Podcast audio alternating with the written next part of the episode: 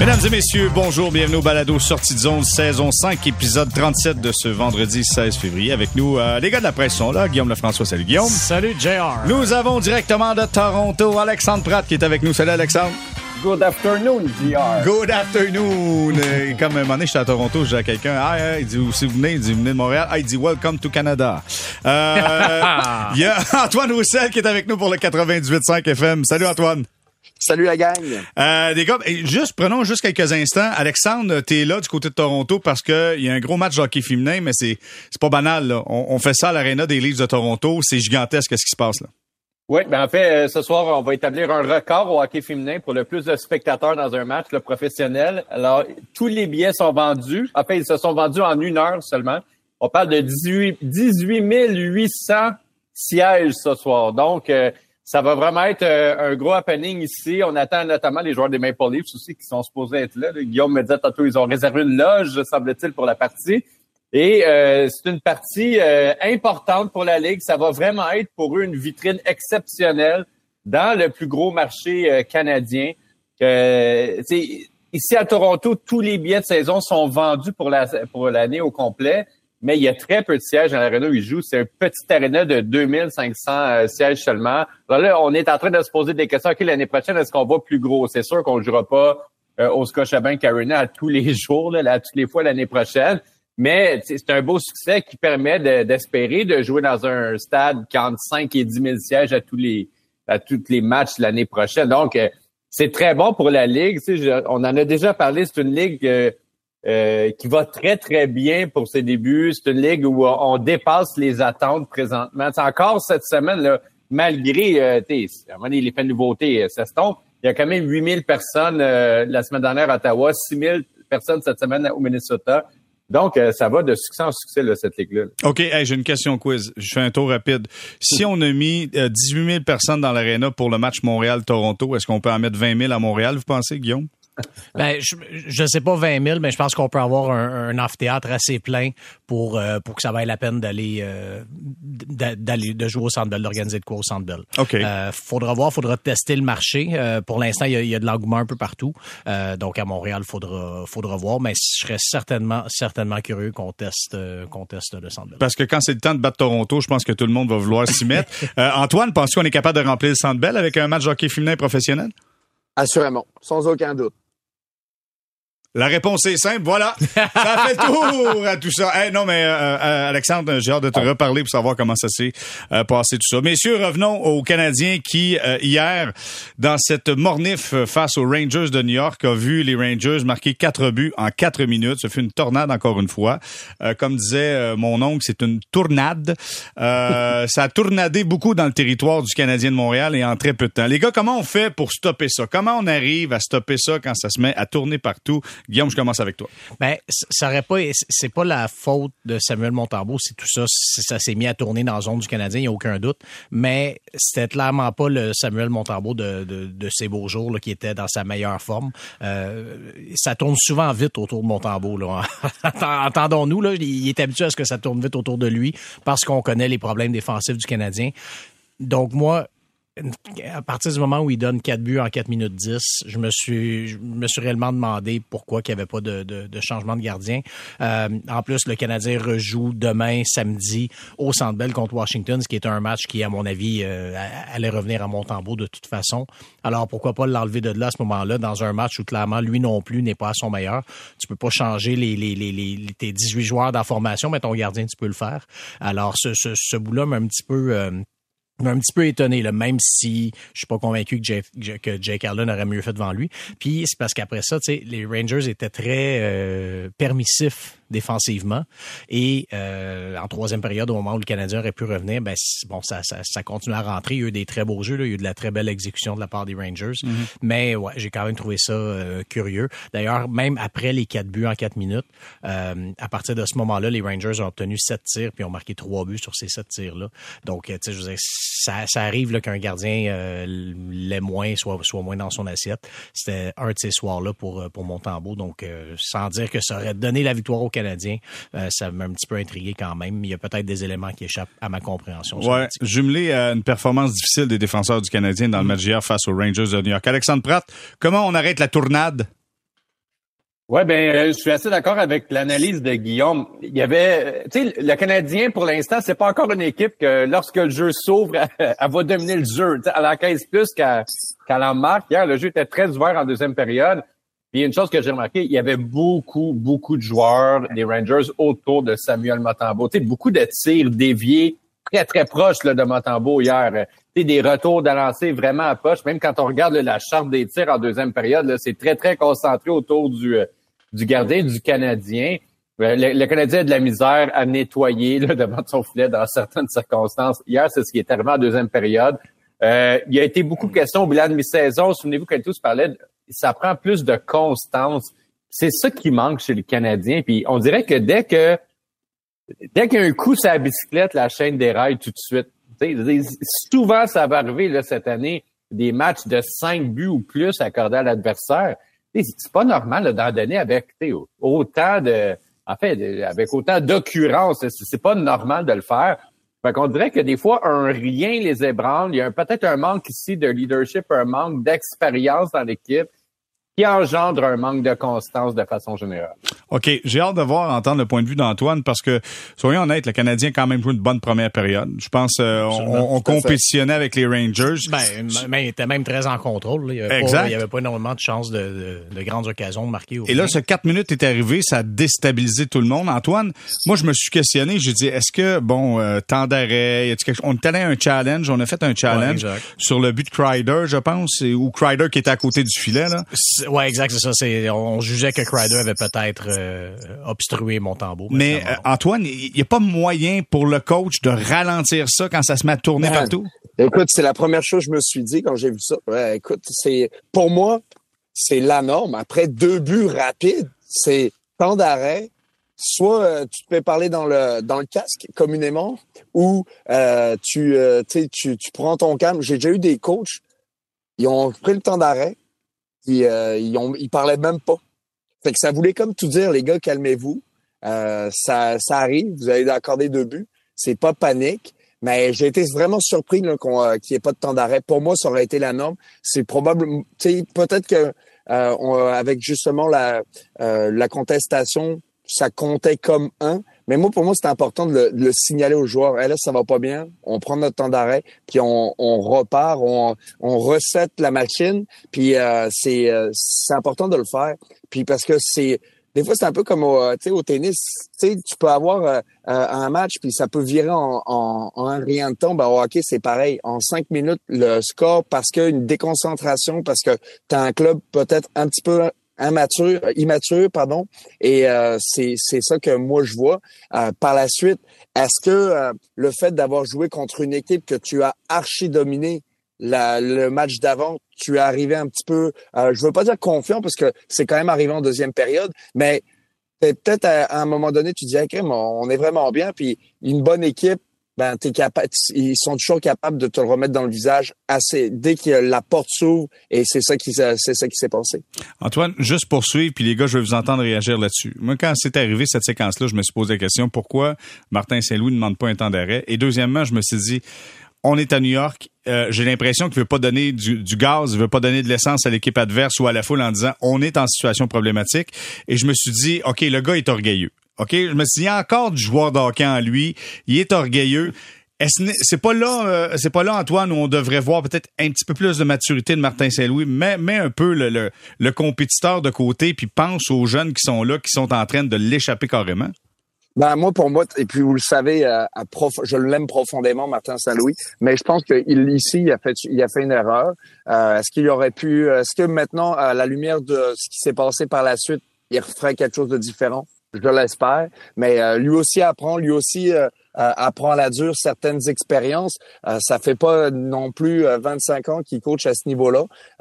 J'y grandit, s'améliore, mais ça, c'est, c'est un point qu'il aurait pu améliorer assurément. Guillaume, de ton côté, t'aurais-tu aimé voir euh, Saint-Louis peut-être laisser un peu de côté le guerrier en lui? Ben, c'est pas, euh, en fait, ça, ça, revient à ce que je disais, c'est-à-dire, oui, le temps d'arrêt, c'est une option, sinon le changement de gardien, ben, ça, ça a fait quelque chose, ben, là. c'est ça, le changement euh, de gardien, il peut avoir cet effet-là aussi de, de, de temps d'arrêt. Parce que l'appel, l'appel, l'appel à la revue, à la reprise vidéo, ça donne une pénalité. Fait qu'en plus, tu te mets dans le trouble. Ouais, mais, mais je disais, ça, limite, j'ai pas de problème avec la, contestation en soi. Premièrement, ça fait partie des, des outils qu'un coach a. on disait temps d'arrêt, changer de gardien, mais la contestation, quand ça s'applique, c'est aussi un outil en soi. C'est risqué, puis on le sait, les, les, euh, les euh, contestations pour obstruction contre le gardien, il y a plus d'un coach qui vont dire c'est c'est pratiquement comme euh, lancer, un, lancer un 30 sous dans les airs. Là, tu, tu, tu le sais pas, puis donc, il y avait des raisons de croire, puis on l'a vu à la reprise, effectivement. Tu as, des raisons de croire que ça. Puis après ça, tu joues sur l'interprétation. Donc, je veux dire, en, même temps, s'il gagne cet appel-là, ben on dit OK, euh, peut-être qu'à ce moment-là, on se dit bon, ben voilà, euh, Martin Saint-Louis a, sauvé son équipe de la, de la, débandade. ça peut changer sur des, petits détails. Euh, mais c'est ça, ça reste que, que ce soit un temps d'arrêt ou un changement de gardien, mais il reste encore quelque chose à faire après le quatrième but des Rangers. Surtout, je le répète, quatre buts en 4 minutes 10. Là, ça, ça, ça vite. Le pire dans tout ça, c'est que le Canadien est quand même revenu dans le match parce que mm Slavkovski a marqué une minute après le quatrième but, justement. Donc, on a pensé que le Canadien allait pu revenir à ce moment-là, mais euh, en troisième période, la chaîne a, continué à débarquer. Oui, ce ne fut pas le cas. Euh, tu parles de Slavkovski. Alexandre, juste un petit mot sur euh, un petit mot sur Martin Saint-Louis, mais Juraj Slavkovski devient le plus jeune joueur d'histoire du Canadien avec une séquence de sept matchs avec au moins un point. Écoute, le kid, on l'a trimballé à Laval plusieurs fois dans ce balado-là. Finalement, il fait un job, il est là. Il est tout jeune. Écoute, récemment, c'est assez rare que j'envoie un message sur X. Mais euh, dans le dernier match, j'ai fait, écoute, il y a 19 ans. Il faut se rendre compte que le kid a 19 ans. Donc, un petit Martin Saint-Louis et un petit peu de, de Slavkovski, mon cher ami Alexandre Pratt. Je vais commencer, euh, je vais commencer avec Saint-Louis. J'aurais fait le même appel que lui. Je pensais vraiment que le Canadien avait des chances de remporter cet appel-là il serait changé le match parce que justement, le Canadien venait d'encaisser. il venait d'encaisser un but, quand même, il était en désavantage numérique, là, même si l'autre équipe avait retiré le gardien à cause d'une punition euh, retardée. Mais euh, ça aurait changé le match. S'il gagne euh, le, son défi, là, tu retournes, je pense que c'était 2-1, puis là, il a, soudainement, c'est un, un peu mieux là, pour le Canadien dans une meilleure situation. Je trouve qu'il a pris un bon gamble, mais il l'a perdu. Puis tout ce qui est arrivé par la suite, c'est un peu la conséquence d'avoir perdu ce pari-là. Je pense pas que la chaîne aurait autant déraillé s'il avait rapporté son défi. Donc, euh, je pense que ça a été une conséquence de ce qui est arrivé. les, les gars, ils étaient comme déçus d'avoir perdu cet appel-là, puis tout s'était foiré après comme un flanc que tu laisses sur le comptoir trop longtemps. Fait que, il est arrivé ça, Slavkovski, Attends, attends, un quoi? Un flanc? Un flanc. un flanc. Un flanc? Un flanc. c'est quoi? C'est pas des flans. L'espèce de dessert. c'est quoi un flanc? Non, je sais pas c'est quoi un flanc. C'est une affaire au caramel, c'est ça? Exact. OK, je ne connais pas le flanc. Non, c'est moi plutôt le biscuit ou pépite de chocolat à la maison. ouais, mais ça, ça s'effondre pas sur le bord d'un comptoir. Dans la bouche, par contre. Oui, exact. À moins qu'il fasse très chaud. c'est ça.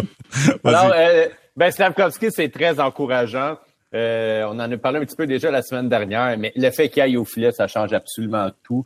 Euh, il est vraiment un joueur très impliqué. Puis ce qu'on découvre de plus en plus aussi, c'est ses talents de passeur. Pour moi, c'est vraiment pas quelque chose que j'avais vu l'année dernière, ni même au début de cette saison. je, l'ai toujours perçu en fait comme un, un grinder vraiment de luxe. Quelqu'un qui va faire le travail le long des bandes pour ce trio-là, parce qu'il est quand même avec des joueurs qui sont plus petits. Et euh, mais là, on découvre vraiment des talents de passeur. Il en a fait une superbe euh, dans, le match précédent. Hier encore, il a été très bon. C'est très encourageant ce qu'on voit. Puis c'est sûr, là, il, établit des records pour un joueur de 19 ans. Le Canadien n'a pas un historique extraordinaire non plus, soyons francs, avec euh, ces jeunes joueurs pour les faire jouer sur les premiers trios. Là, souvenez-vous juste de Guy Lafleur.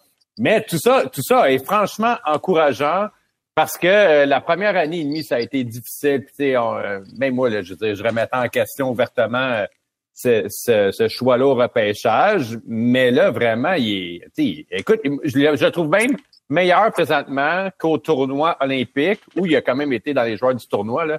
Puis euh, ça a été vraiment là qu'il s'est fait remarquer partout. Puis j'ai vu ses matchs au tournoi olympique, sur place. Et tu sais, je le trouvais pas aussi, je trouvais pas que sa présence était aussi forte que ce que je vois présentement.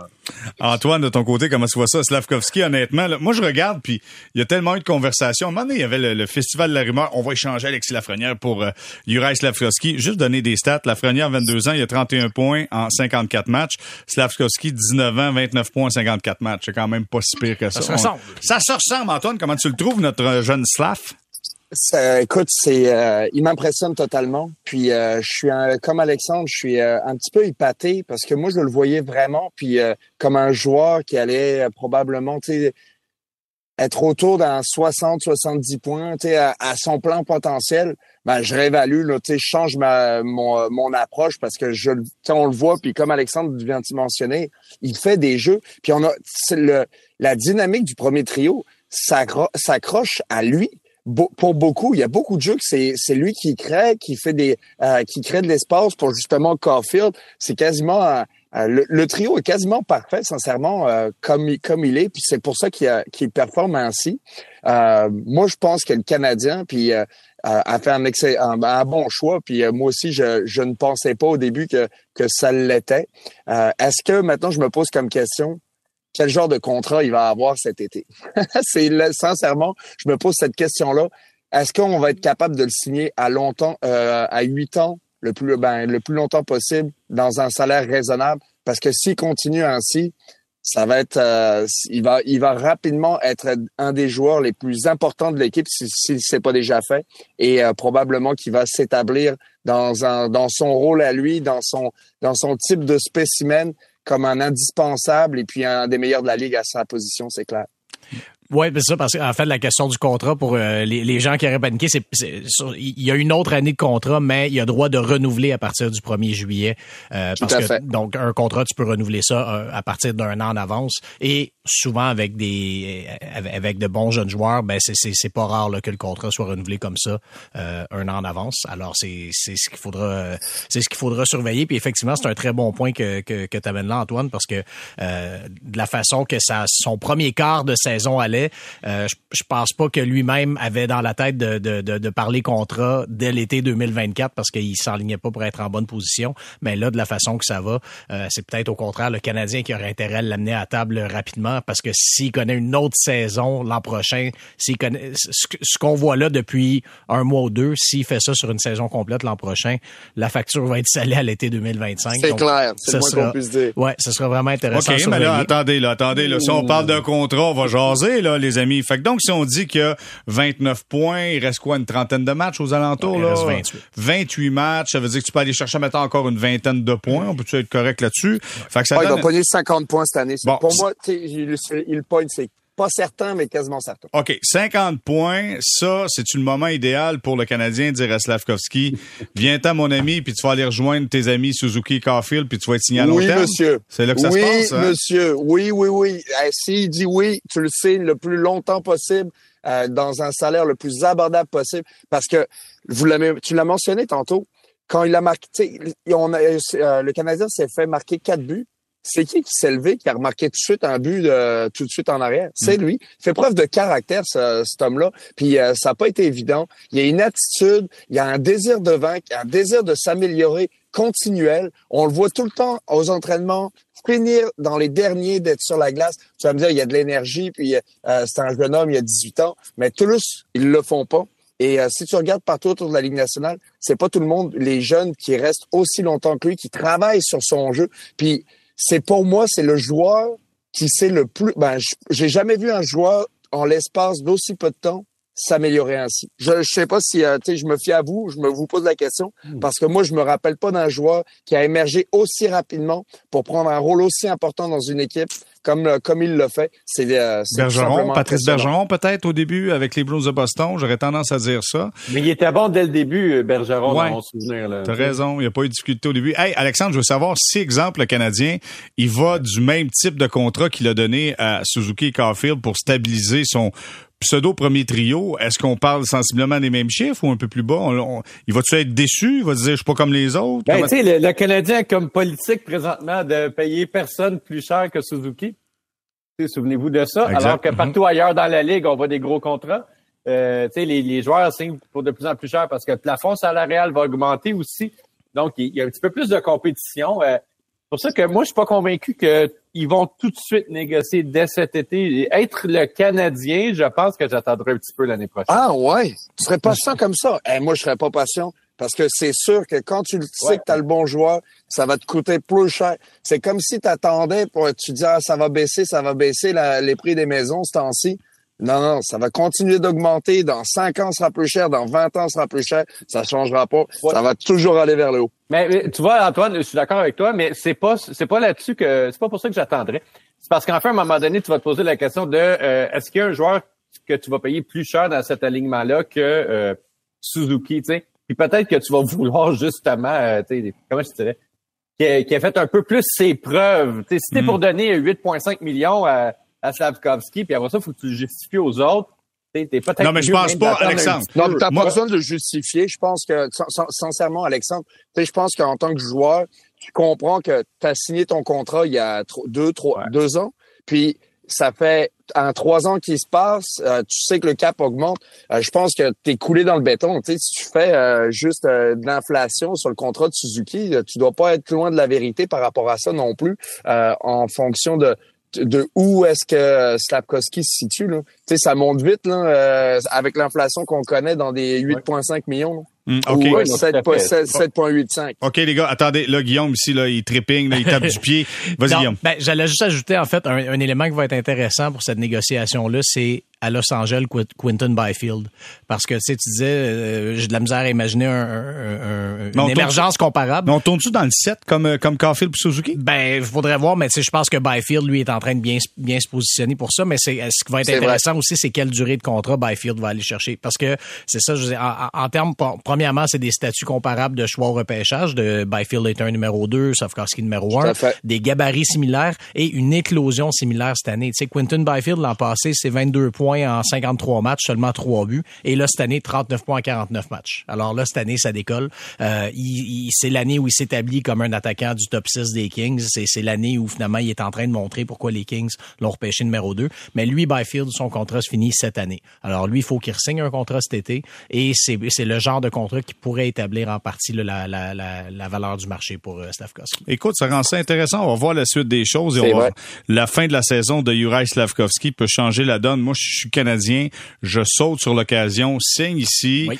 Euh, voici le barème qu'on a. Tu sais, avant que les gars soient rendus des tops, là, des, des superstars, voici gars, 7, 6, 6, 6, 9. En fait, tu le mets dans le 7 pour que tout le monde est dans le 7, un petit peu en bas de Suzuki, peut-être un petit peu en bas de Carfield. Tu le mets dans le 7, tout le monde est heureux, puis comme ça. Qu'il va signer euh, en bas de Suzuki et Caulfield? Moi, je pense que oui. Je pense qu'il est conscient. Euh, regarde, euh, je pense que oui. Honnêtement. Moi, je pense pas. Pas sûr, pas sûr, moi. Ouais, Pas sûr, moi non plus. Je mettrais- tout. Je mettrais pas mon érablière là-dessus. Je vous le dis tout de suite, les gars. OK, attendez. Là, t'es en train, vous êtes en train de me dire, OK, Alexandre et Antoine Et son agent, là, voyons. OK. Nous autres, avec, avec Alex, on, on marche main dans la main. Ben oui, c'est quoi? Y a-tu un meeting avant que ça commence, cette histoire-là? Ben, Mais écoutez-moi, là. Hey, un instant, là. Un peu de discipline ici, là. Écoutez-moi. Vous êtes en train de me dire que l'agent de Juraj Slavkovski va regarder dans les yeux, Kent Hughes va dire, tu vas payer mon joueur mieux que Nick Suzuki? Oui. Ben, moi, si je suis son agent, oui. Ah, ouais, moi, si son agent, j'étais certain qu'il est payé plus cher. OK, Ben, attends, je suis attends, Ken attends. Hughes, ben, Je vais je faire Hughes, je vais dire à l'agent Slavkovski, je vais dire, hey, euh, ton, ton, ton, ton joueur, il était-tu au match des étoiles? Je veux dire, Nick Ah, Suzuki, il était-tu au match des étoiles? La réponse est oui. On a-tu la réponse, là? Ouais, mais t'as peu, là, t'as peu. À ta peu, à ta peu, ta peu. T'as peu. Que- que- mais si je Ken Hughes, je suis dans, je fais comme tu fais. Mais moi, je te dirais, ils choisissent un joueur par équipe. Donc là, tu sais, est-ce que Boone Jenner, il était au match des étoiles? Est-ce que Wilson, il était au match des étoiles? Oui, ils étaient là. Mais tu sais, est-ce qu'ils le méritaient totalement? Je ne dis pas que Suzuki méritait pas d'être là. Mais tu sais, le match des étoiles, pour moi, ça n'a pas de valeur nécessairement. Ben- C'est comment tu te compares en, en niveau statistique. Puis, est-ce que t'es, est-ce que, pour moi, est-ce- en fait, ça, ils se comparent, ils se compliment- euh, complémentarisent très bien. C'est, euh, ça devrait être comparable, mais peut-être un petit peu plus cher. Je pense pas que tu es capable de lui dire, ah, il va gagner moins cher automatiquement. OK. Bon, moi, je pense que ça va rester dans les mêmes eaux. Je pense pas qu'il y a personne des trois qui, qui va aller. Écoute, si Carfield est en dessous, je Très pense surpris que que ça soit 10 millions aussi. OK, Ça, parfait. mettons, là, on est sur la même longueur d'onde. Hey, on s'est pas obstiné longtemps, c'est une petite affaire, mais on va trouver le moyen de se reprendre, ça, c'est sûr et certain. OK, là, on parle de qu'est-ce qui va bien euh, chez les Canadiens. Juraj Slavkovski, Juste celui... une affaire, j'ai Oui. juste Bon. une petite affaire, mais juste une affaire. À 19 ans, le Suzuki, il était même pas dans la Ligue nationale. Là. Hey, on a là, on parle de a- hey, on a peut-être plus de une temps pour saison toi, de 50 Alexandre. points. On a plus de temps pour là, on toi. parle de peut-être une saison de 50 points. Je tiens à dire, la première saison de Suzuki, euh, de, de 50 points, c'était en 2021, donc il avait 22 ans. Là, tu sais. Ju- juste mettre ça un petit peu en perspective. Comme je disais, beau, ça. La, communication est très mauvaise avec Toronto. Euh, on va se quitter là-dessus. La prochaine étape, c'est comme aux Oscars, on, on parle la musique. Ouais, c'est ça. Parlement! Parlement! OK, hey, on se disait ce qui va bien. Là, je vais vous dire ce qui va moins bien. Ce qui va moins bien, c'est Josh Anderson. Écoute, Josh Anderson, c'est un but d'un 16 derniers matchs. Mais à un moment donné, je me souviens... Puis dans le dernier match, il n'a pas été mauvais, honnêtement. Tu sais, tu le vois, il est impliqué... mais c'est un but à ses 16 derniers matchs. La question, après, où est Charlie? C'est où est Josh Anderson? Guillaume, où est Josh Anderson? Moi, l'indicateur qui me qui me parle le plus pour Anderson, c'est les pénalités provoquées. Josh Anderson, même quand ça allait très mal dans le premier quart de la saison, il était parmi les meneurs de la Ligue nationale pour le nombre de pénalités qu'il provoquait dans l'adversaire. Puis c'était, quand même c'était fascinant cette statistique-là. J'ai, j'ai fait un avant-après avec euh, le, le moment où il s'est euh, le moment où il s'est blessé. Euh, alors ça, c'était donc le c'est, le 9 janvier qu'il s'est blessé. Alors à cette date-là, Josh Anderson était cinquième dans la Ligue nationale pour les pénalités provoquées. Alors c'est quand même c'est quand même pas rien. Il était même à égalité au quatrième rang, encore mieux. Et euh, donc il en avait provoqué 24 en 41 matchs. Ça veut dire en gros que deux deux matchs sur trois, il provoquait deux pénalités aux trois matchs en gros, ce qui est quand même pas banal là, comme comme situation. Surtout que c'est pas un joueur qui joue euh, 22 minutes par match non plus. Là, des fois qui des soirs qui est à 14-15 minutes, quand même le moyen de provoquer des pénalités. Depuis son retour en neuf matchs, ben seulement trois pénalités provoquées. Euh, c'est bien, ouais, c'est ça exact. Donc bref, c'est pas euh, c'est pas à ces niveaux, euh, c'est pas à ces niveaux habituels. Non, excusez, deux pénalités provoquées en neuf matchs. Fait que l'implication est pas pareille. Ben, c'est ça, exact. Ça en dit long sur le, le niveau d'implication. Euh, il y a également le pire différentiel du Canadien depuis qu'il est revenu, moins 9 après 9 matchs. Euh, alors, ça non plus, ça aide pas. Euh, je je suis d'accord avec toi qu'il y a eu certains beaux moments. Puis en plus, c'est pas, euh, je dire, bon, le trio avec Evans et Tanner Pearson, c'est pas nécessairement les deux coéquipiers les plus, les plus offensifs. Mais il y a quelque Ils chose pas été qui se mauvais passe. hier, soit dit en C'est ça, exact. Ils n'ont pas été vilains. Mais quand même, je dis Josh Anderson, on parlait de contrat tantôt. Ben, lui, à 5 millions et demi, euh, c'est- il est supposé d'avoir quelque chose. Les pénalités provoquées en début de saison, ben, c'en était une, là, en attendant que le reste débloque, mais euh, c'est, c'est quand même inquiétant. Comme, euh, Évidemment, euh, Josh Anderson doit avoir chez lui une photo de Marc Bergevin et à tous les jours, il allume un lampion. Merci Marc, merci mon ami Marc. Euh, dis-moi, euh, Alexandre Pratt, euh, euh, Josh Oui. Anderson, euh, c'est-tu un joueur, un joueur à 5,5 millions? Non, non. Puis même quand il a dit son contrat, euh, c'est le geste, je pense, le plus critiqué de Marc Bergevin à l'époque. Euh, je comprenais pas cette signature là à long terme en plus. Euh, juste un rappel là. Avant son arrivée à Montréal, il avait marqué aucun but dans ses 21 derniers matchs. En fait, il avait marqué un but dans toute la saison. là. Et euh, c'est un joueur de séquence. Il a été un joueur de séquence toute sa carrière. On a tendance à l'oublier. Tu sais, des fois, il peut être vraiment très bon sur, maintenant, une période de deux semaines. Puis après ça, il a été éteint pendant longtemps, là, genre pendant deux mois. Tu sais, au début de l'année, il a quand même pas eu de but pendant 24 matchs de suite. Donc, tu sais, pour moi, c'est pas nouveau. C'est, c'est léthargie-là, ces grandes périodes, euh, ces grandes périodes d'improductivité-là de Josh Anderson. Il a été comme ça toute sa carrière. Puis on le savait quand Bergevin l'a signé, il lui fait, il lui a fait signer un contrat. Déjà à l'époque, on avait cette discussion-là de Hey, on donne beaucoup d'argent à un joueur de séquence. Tu sais, à l'époque, c'était le plus gros contrat de l'histoire du Canadien pour un attaquant. C'est pas un contrat, malheureusement, qui vieillit très bien. Écoutez, il y a deux ans, on en parlait pour euh, pendant le repêchage de l'année de Slavkovski. Il y avait des rumeurs comme quoi on pourrait l'échanger contre un top 10 tu sais, de la Ligue nationale, un, un choix parmi les dix premiers. On n'aura pas cette conversation-là aujourd'hui. Ça arrive pas. Puis je pense que Là, après, ça fait quoi? Cinq ans qu'il est à la, qui est, euh, pas la presse, ça fait cinq ans qu'il est au Canadien, je pense. Non. Ça fait genre cinq ans qu'il est au Canadien, puis il y en a pas de progression. Le joueur qui est là, c'est, c'est lui, Josh Anderson. Il faut arrêter de rêver d'un gars qui va marquer 35 buts par année. Ça arrivera pas, là. Il va avoir des très belles séquences où il va peut-être en marquer 5 en 5, puis après ça, ça va être 0 en, tu sais, 10, 15, 20, là. Mais il est comme ça tout le temps depuis qu'il est ici. Alexandre, outre euh, toi et Guillaume Lefrançois, vous n'avez pas d'autres joueurs de 5,5 millions à la presse? 5.5, c'est plus que tout le budget des sports, probablement. Hey, Antoine, je veux savoir, comment t'expliques ça, ce qui se passe avec Josh Anderson? Ben, c'est vrai qu'il a toujours été ainsi. Euh, Est-ce qu'il a atteint son plein euh, potentiel? Je pense que oui. Euh, il travaille fort. C'est un joueur qui est souvent impliqué, même quand il produit pas. Euh, J'aime la statistique que Guillaume a apportée au niveau des, euh, des punitions. Euh, c'est quelque chose qu'on voit, qu'on remarque des fois, mais pas tout le temps à l'œil. À l'œil, les statistiques des fois sont sont vraiment révélatrices pour ça. Mais euh, quand il a joué en début en, dans le dernier mois avec euh, le premier trio, je trouve que ça lui avait donné un, un un élan, ça lui avait donné un coup de un, un coup de collier, puis je trouvais qu'il était vraiment intense, puis ça avait vraiment paru, puis ça, ça avait paru au sein de l'équipe. Est-ce que le fait d'avoir changé de trio aussi, ça peut l'avoir euh, mis à terre un petit peu, le fait que Sean Monahan soit parti? Sais, les vétérans, c'est des gars fiers aussi qui veulent compétitionner pour les séries, même si euh, euh, c'est utopique d'y penser quand tu regardes l'alignement puis euh, l'effectif du Canadien, mais en, en soi, ça, ça a un impact puis sur le moral des troupes. Puis lui, c'est il est dans la ligue depuis quelques années déjà et c'est clair que il, voit probablement qu'il participera pas aux séries aussi souvent qu'il souhaite et ça doit l'affecter, c'est sûr. OK, Antoine, j'ai une question. Je sais que le hockey, c'est pas juste une question d'argent. Nous, vu de l'extérieur, c'est souvent on fait on fait un lien avec le contrat. Mais quand tu joueur de tu veux performer, le monde veut le gagner. Si t'es là, c'est parce que tu veux gagner, tu capable de le faire. La seule chose que je me pose comme question, à un moment donné, est-ce que ça pèse lourd sur les épaules à lui de son contrat, son 5.5? Est-ce que ça lui pèse sur les épaules? Il sait, là, il, il est pas imbécile, là, il sait qu'il devrait produire davantage. Ben, c'est sûr que tu y penses un petit peu. Je vais te donner un contexte. Pour ma part, moi, quand j'avais signé mon contrat avec euh, avec Vancouver, à l'époque, j'avais signé 4 euh, ans pour 12. Puis, euh, j'avais eu une offre de Chicago 3 ans pour 3,85 à peu près par année. Puis euh, je me quand euh, quand euh, j'analysais les offres, je me disais ouais, est-ce qu'Antoine t'es vraiment un joueur de de ce statut-là?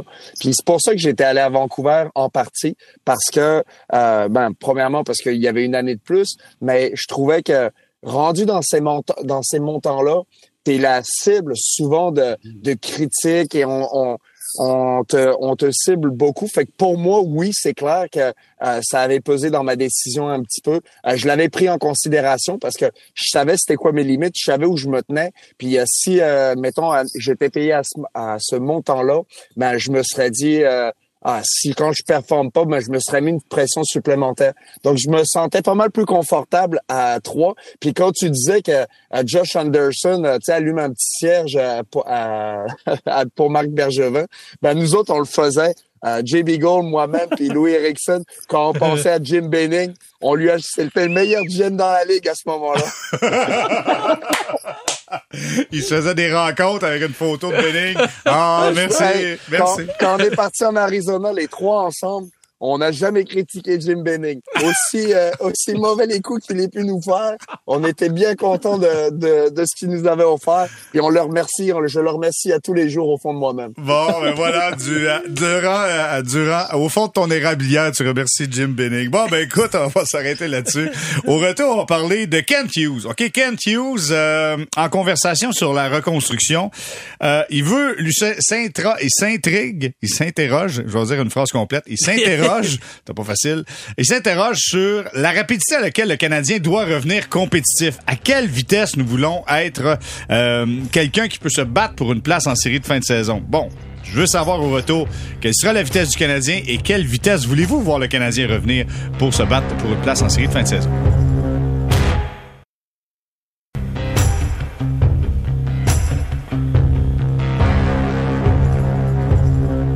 On est de retour au balado sortie de zone saison 5, épisode 37 avec Alexandre Pratt, Guillaume Lefrançois et Antoine Roussel. Bon, les gars, Kent Hughes a dit, il faut penser à quelle vitesse nous souhaitons être en mesure de se battre pour une place en série, faisant référence à liquider à peu près tout le monde aussi. Tu sais, euh, là, David Savard et ben, tout ça. Exact, c'est ça. Je pense qu'il était surtout question de, de Savard à, ce moment-là de l'entrevue. Exactement. Donc, il s'est dit, bon, si on décide de, d'échanger David Savard, c'est qu'on veut rebâtir assez rapidement. Sauf que, une autre portion de l'entretien euh, qu'il fait dit nous, on vise à être parmi les dix premières équipes et là, on fait partie des dix dernières équipes clairement, l'objectif n'est pas encore là. On n'est pas, on n'a pas atteint ça.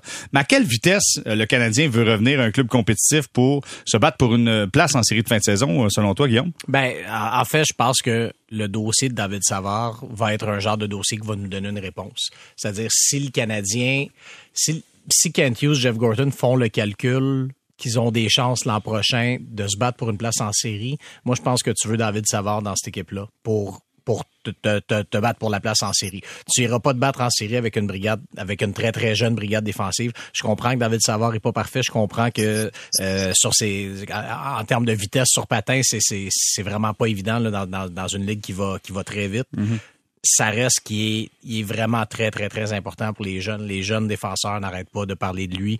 Euh, et on l'a vu aussi, c'est pas juste avec les défenseurs. On, l'a vu quand Joshua Roy a été rappelé. C'est lui qui amenait les gars souper. C'est lui qui est, tu sais, il y, y, a de ces éléments-là. Je comprends que ces choses-là se font, vont se faire organiquement ou sinon, mais c'est quand même important d'avoir, d'en avoir un ou deux dans l'équipe des gars comme ça.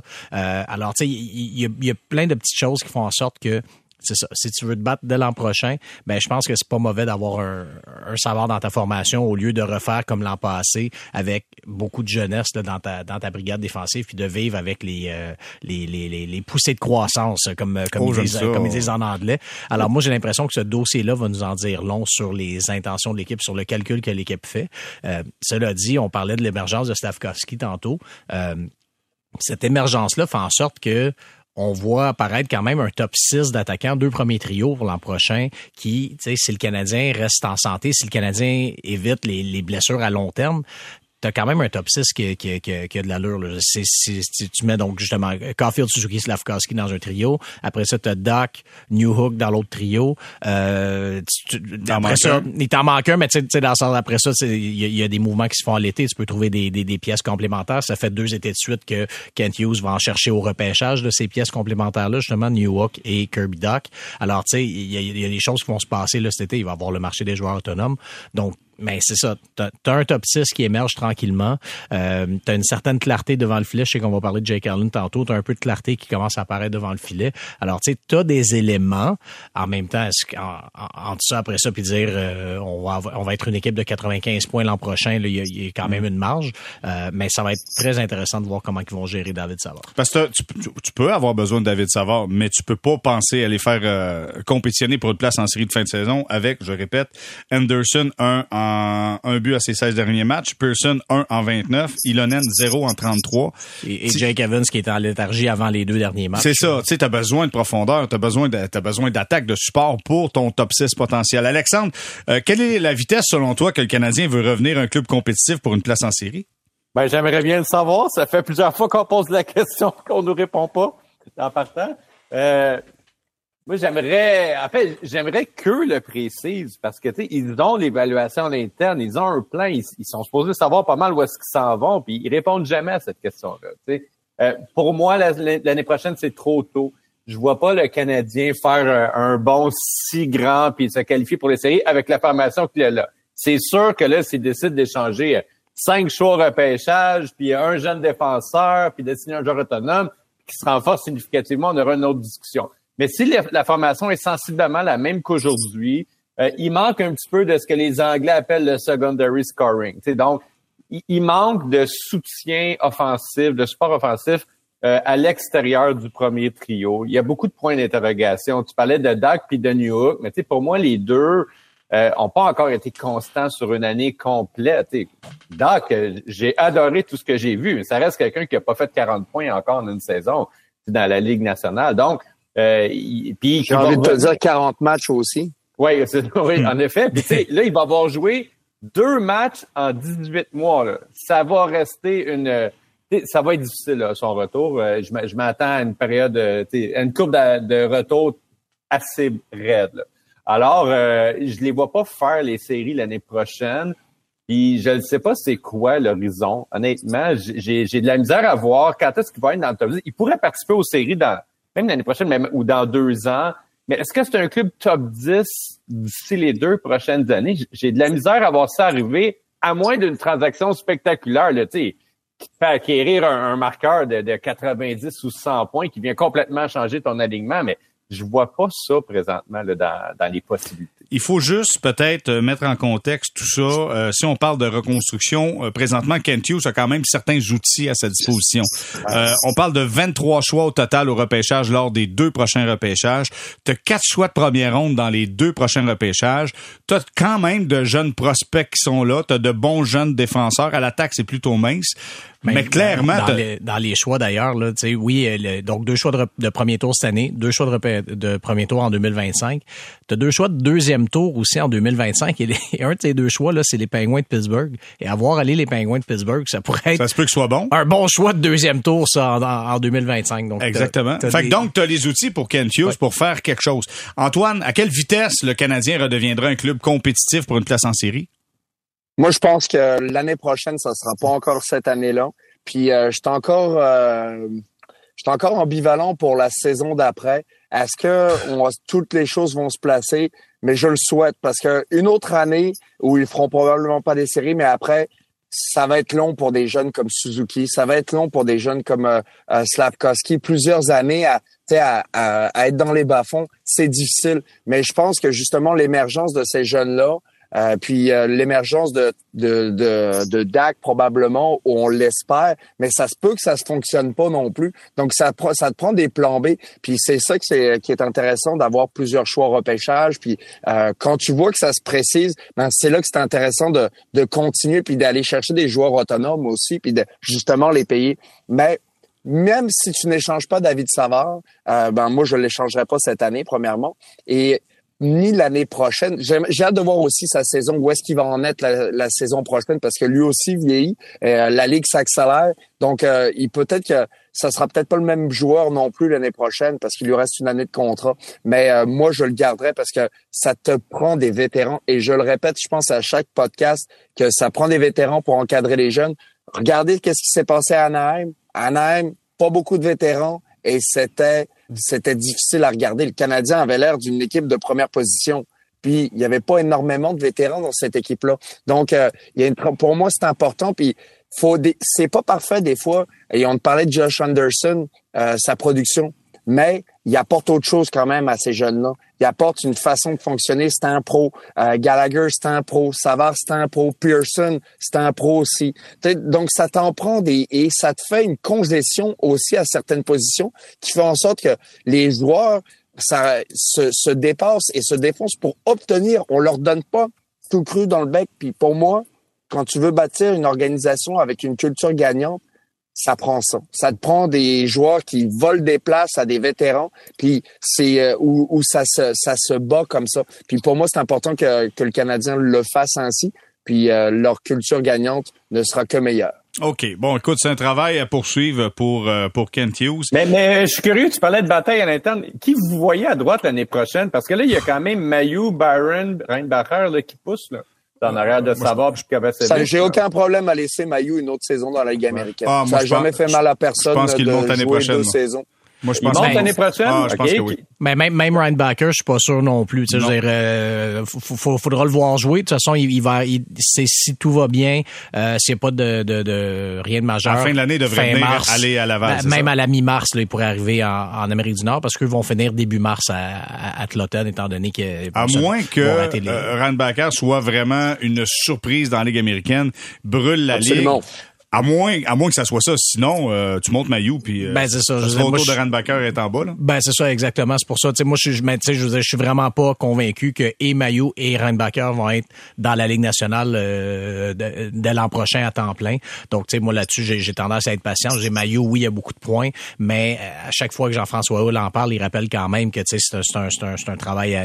il y a du travail à accomplir à gauche à droite. Il y a eu le, chantier de la, de la maturité en début d'année dont, dont il a été question, mais le jeu défensif aussi. Alors, tu sais, faut que tu quand même... faut que tu lui donnes du millage. Si tu as donné du millage à Byron dans la Ligue nationale, qui, selon moi, offensivement, a quand même un bon flair, mais que défensivement, par moment, semble un peu une poule pas de tête dans son territoire, là, euh, tu as besoin de donner du millage aussi à Maillot. faut qu'il connaisse ça. Il faut qu'il apprenne à jouer avec les meilleurs. c'est le fun de la Ligue américaine, mais euh, apprends avec les meilleurs. Une petite saucette. Euh. À l'occasion, petite saucette, ça fait du bien. Hey, parlant de saucette, euh, hier, j'ai été surpris de voir que c'est Jack Allen qui était là à New York, parce que durant la journée et même la veille, on croyait que Jack Allen était d'un avion, s'en allait au Colorado.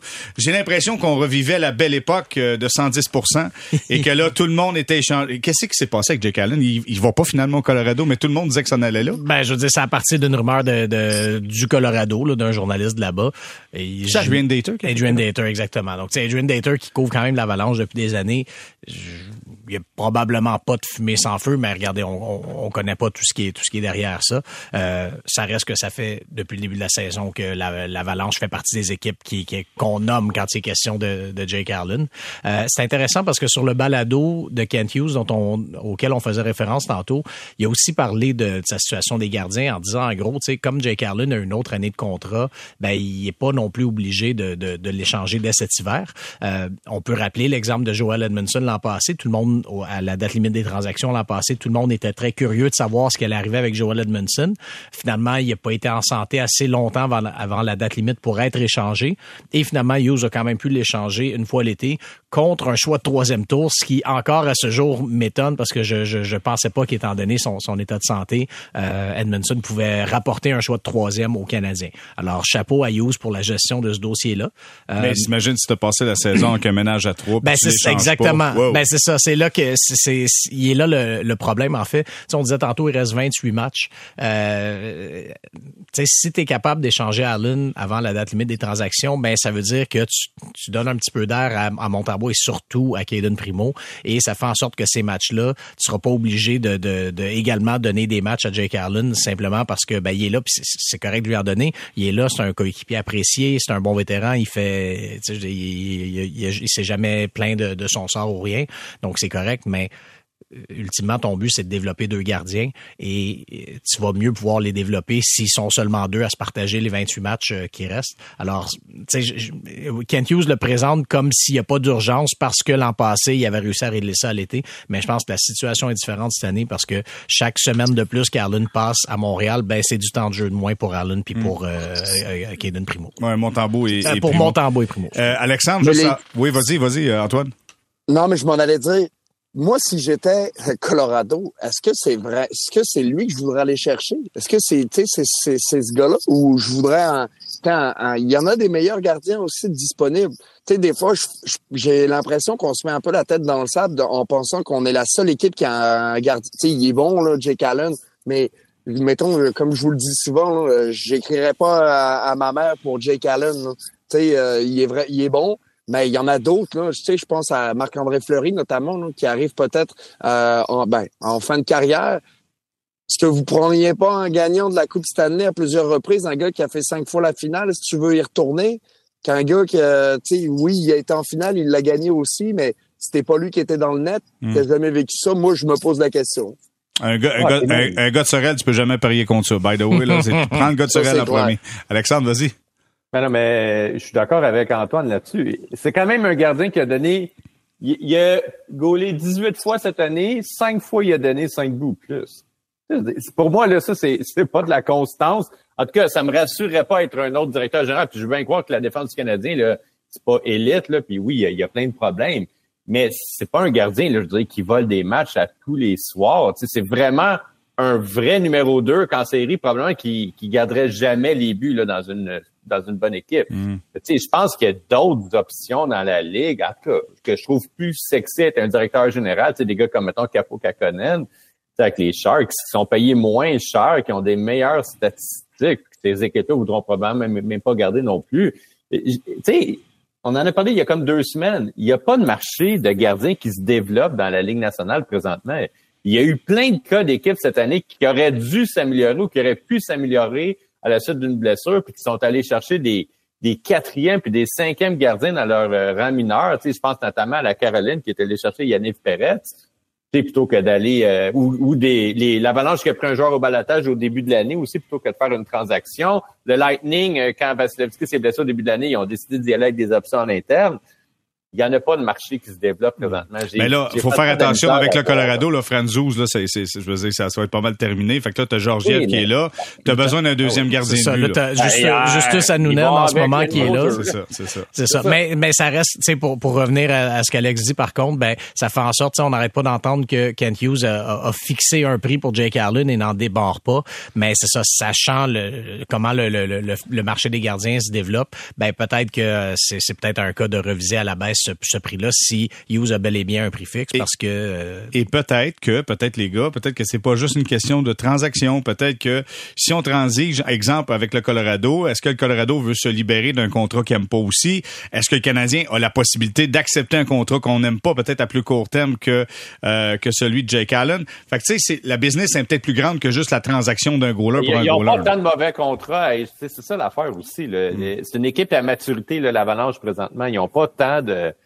T'sais, oui, euh, ils, si on pourrait faire une transaction, c'est Canadien prenait un joueur pas bon de 5 millions de dollars, mais il n'y a Johansson, pas... les, de- les oreilles les oreilles de, de Ryan Johansson sont en train de Johansson, ouais, ça je fait. pense. ben écoute, on dit oui à ça, ben on dit non. Johansson? Je sais pas. En même temps, Jo- Johansson, mal- malgré malgré tous ses défauts, a quand même une, euh, tu sais, euh, quand même un, si on veut une réputation de, de, de, de- pas une réputation, mais un bon profil de centre, euh, de bon gabarit, tout ça, tu sais, je veux dire, avec certaines habiletés, mais euh, bon, à, à 8 millions avec euh, Ça à coûte 8 cher. millions, ça, ça coûtait cher. Puis là, ben cette année, même cette année, il en coûte 4 millions à l'Avalanche et 19 points en 55 matchs. Là, c'est pas exactement. euh, Antoine, t'as t'as joué contre Johansson? Oui. Puis? Ben, un autre que j'écrirais pas à ma mère. ouais, donne pas ben, ben de chance d'écrire à ta mère, mon cher Antoine. OK, hey, on va disons, disons que je fais des fautes d'orthographe, il faut que ça, en, ça- faut que ça en prenne une maudite bonne pour que j'ai écrive une lettre. OK, hey, on s'arrête là-dessus. Puis au retour, on va se parler du euh, DG des Blue Jackets de Columbus qui a été congédié. Là, on se pose la question, Jeff Gorton, est-ce que ça sera un candidat potentiel pour aller faire un tour du côté de Columbus? Et est-ce que le Canadien a les moyens de perdre Jeff Gorton? On s'arrête et on est avec vous au retour. Restez là.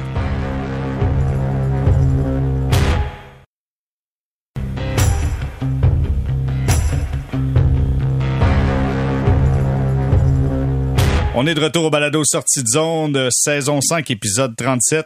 Le DG des Blue Jackets de Columbus, euh, notre ami Yarmo euh, Kekelainen, a été congédié. Dans un premier temps, tour de table là-dessus. Euh, je pense que Columbus était supposé d'être un club qui arrive à échéance, disons-le. Et finalement, l'histoire de Babcock, tout ça a fait en sorte que le DG Bye Bye Love, c'est terminé. c'est, c'est, oui, en même temps, ils ont tellement été durs à suivre. Euh, ces dernières années, Columbus, que, que c'était quoi leur échéance? Où est-ce qu'il en arrivait? C'est, un, c'est une équipe qui vient. On a l'impression que personne ne veut être là à Columbus.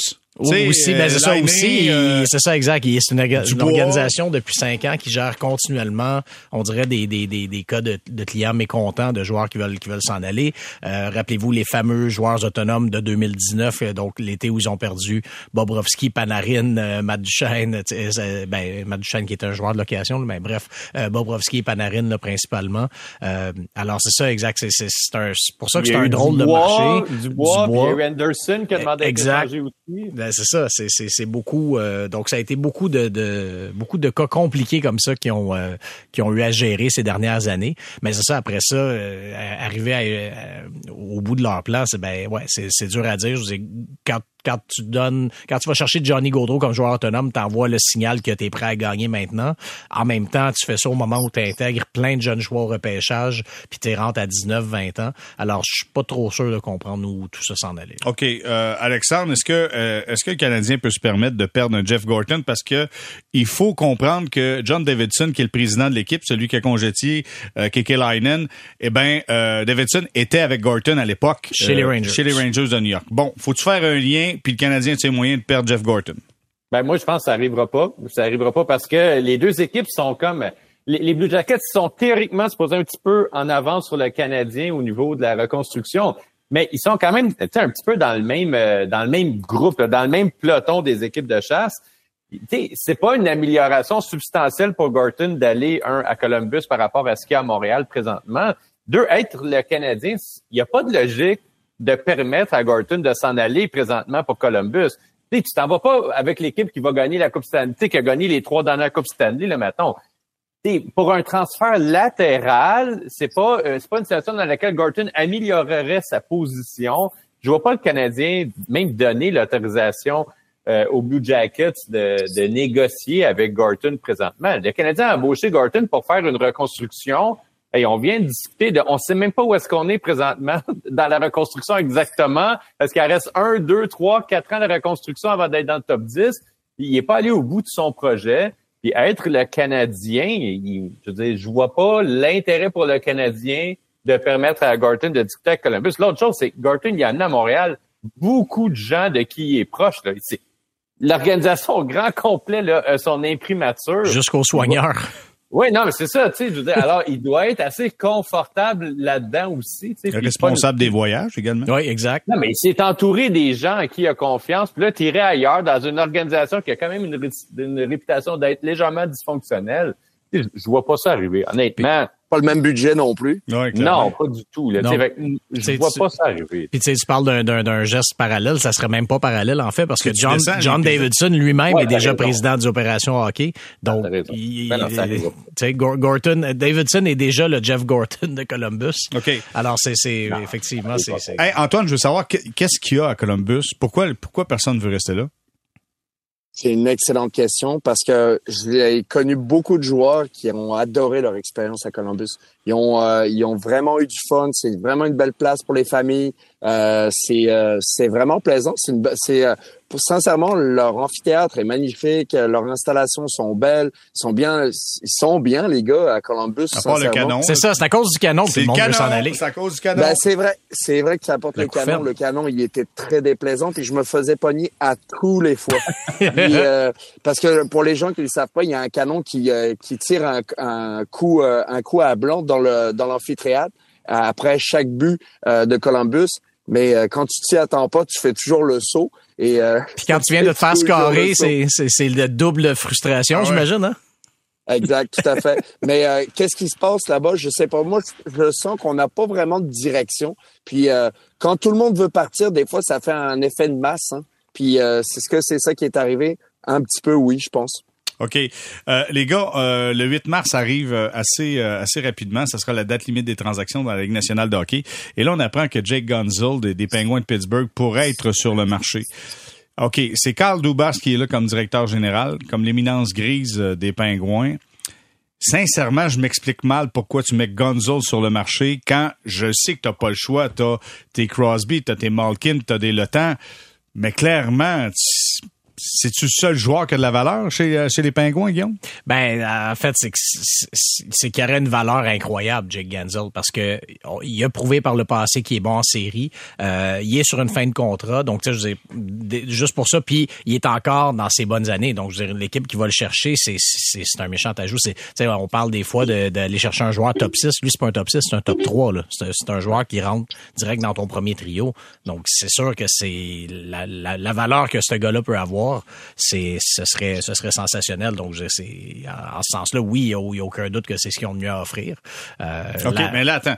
Tu, tu, tu pourrais te départir d'un d'un Jack Genzel qui t'a montré hors de tout doute qu'il est un marqueur exceptionnel, qui est, comme tu le mentionnes, dans les séries, tout ça. Puis t'as deux Christopher Le Temps en défense. Oui. C'est, c'est, y Ouais, a-tu mais qui tes deux Christopher Le Temps sont pas échangeables. Il y en a un des deux qui est échangeable. Mais il y en a un des deux qui fait partie de la Ben, Sainte le, Trinité. le- là. le- le vrai, je, je, je pense pas qu'ils vont échanger le vrai Christopher Le Temps. Mais tu crois- c'est ça, l'histoire? Le vrai, je crois pas qu'il sera échangé parce que c'est ça, il il ce, noyau-là, particulièrement Crosby Le Temps, semble être très proche.